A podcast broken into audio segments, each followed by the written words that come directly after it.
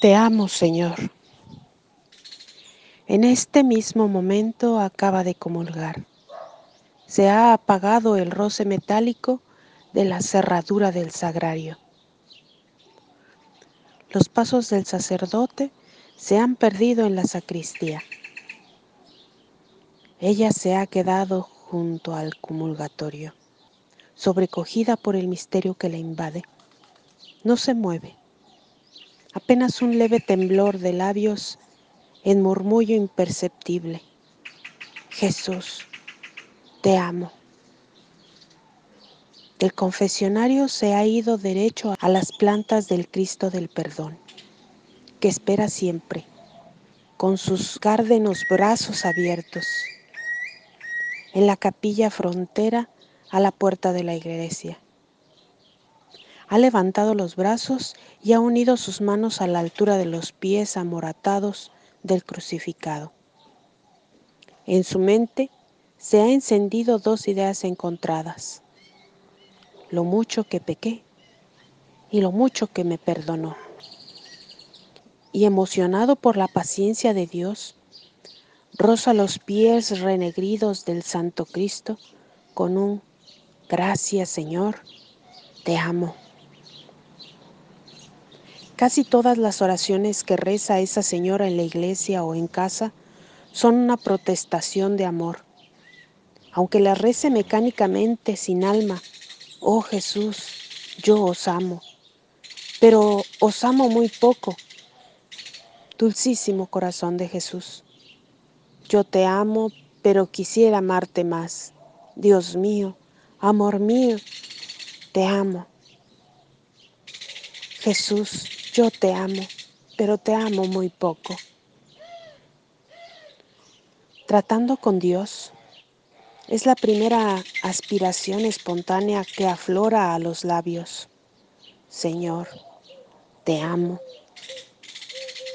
Qué fácil es pronunciar esas dos palabras. Lo difícil es vivirlas. Para que esta declaración sea verdad, se requiere que el amor embeba la vida toda en dos direcciones, tiempo y espacio. Y esto de un modo plenario, total. Un estanque circular rebosante de agua. Sobre el anillo líquido alguien ha dejado caer pesadamente un leño. Inmediatamente el agua se ha desbordado y el estanque ha rebasado pero no todo. Exactamente en la misma medida del peso del leño arrojado sobre el líquido elemento, peso y medida que se corresponden. La vida humana es como un estanque espacioso, que ocupa su lugar y que está rebosante de ondas de tiempo. Un día cae el amor sobre sus aguas quietas. El mismo instante comienzan a ser desalojadas de nuestras horas los pensamientos, los seres, las cosas, todo aquello que no se relaciona con el ser u objeto amado. San Agustín adivinó certeramente esta verdad cuando escribía, mi amor es mi peso, por él voy a donde quiera que voy. Tanto mayor será un amor cuanto mayor sea el desplazamiento de todo aquello que no sea o no pertenezca al amor personas, cosas, entendimientos. A mayor desplazamiento, mayor amor. Y el amor irá creciendo. Al crecer irá despojando de la propia conciencia mayor espacio. Y el amor irá creciendo. Al crecer irá echando de sus horas todo lo que no sea él. El día en que un ser esté donde esté, trabaje en lo que trabaje, viva donde viva. Note que sus horas todas están embebidas en un único pensamiento, con un solo latido, que un único rostro llena la pantalla de su alma y esto de un modo constante, total. Ese día el amor se ha posesionado definitivamente de su alma. Y me quedo pensando, pero se habrán dado cuenta tantas y tantas almas del lenguaje que usan con Dios cuando le dicen repetidamente, Te amo, Señor. A menos que hagan consistir su cristianismo en un formulario de labios, la trascendencia de estas palabras. Decir al Señor, te amo, es fácil. Lo difícil es atreverse a sostenerlas vibrante en alto las 24 horas del día, ateniéndose a las consecuencias. Porque amor no se conjuga en primera persona, yo quiero. Amor se conjuga en segunda persona, tú quieres, Señor. Por eso son muchas las almas que lo afirman y pocas las que lo sostienen. Qué cómodo es pronunciar esas palabras en la mañana final de ejercicios o cursillos, cuando todo huele a optimismo y gracia de Dios. Qué sencillo embelezarse con ellas a raíz de una conversión, en los primeros momentos de nuestro encuentro con Cristo. Amor recién descubierto, Qué delicioso pronunciarlas en momentos de exaltación, precisamente porque la exaltación del amor todo lo hace fácil, todo lo colorea de malva y rosa. Aquello de San Pedro en la última cena. Señor, aunque todos te abandonen, yo no. Y llenar de protestas de fidelidad el ámbito del cenáculo. Aquello de los dos hermanos Zebedeos. ¿Podéis beber el cáliz que yo os daré? Podemos, Señor. Lo malo fue cuando asomó el escuadrón de soldados armados, la sonrisa burlona de los enemigos.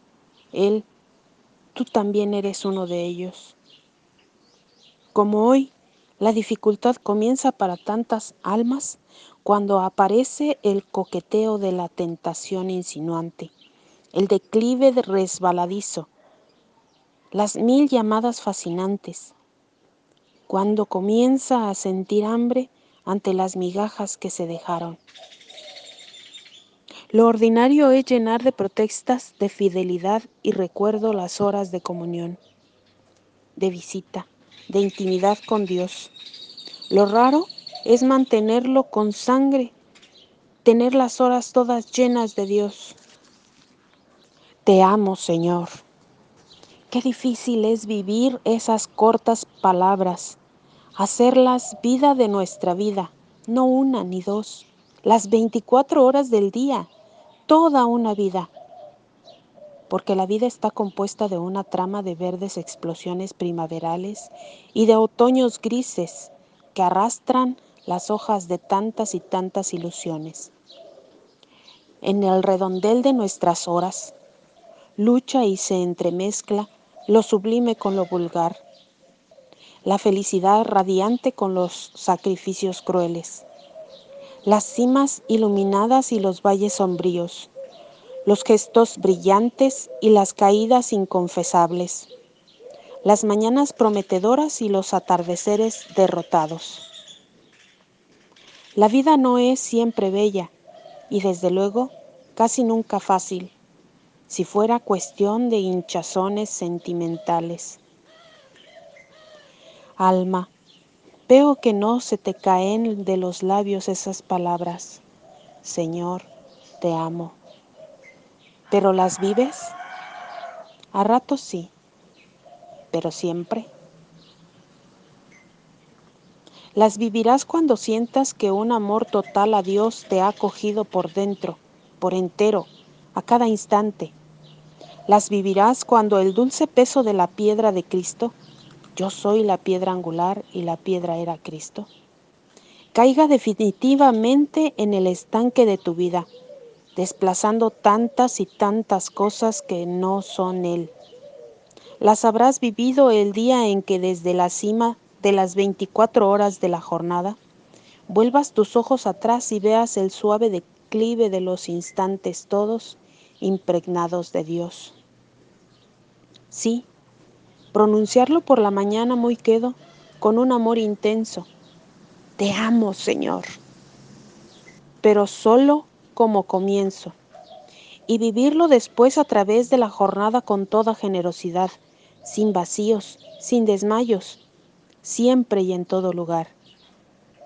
Alma, haz de tu vida un perenne y reverdecido Te amo, Señor. Dios mío, eso mismo, susúrratelo apenas muy íntimo en la comunión matinal. Señor, te amo.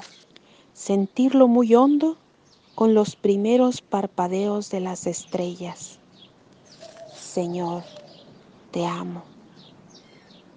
Poder repetirlo con labio cansado y mirada risueña cuando los párpados se cierren deshojando el sueño.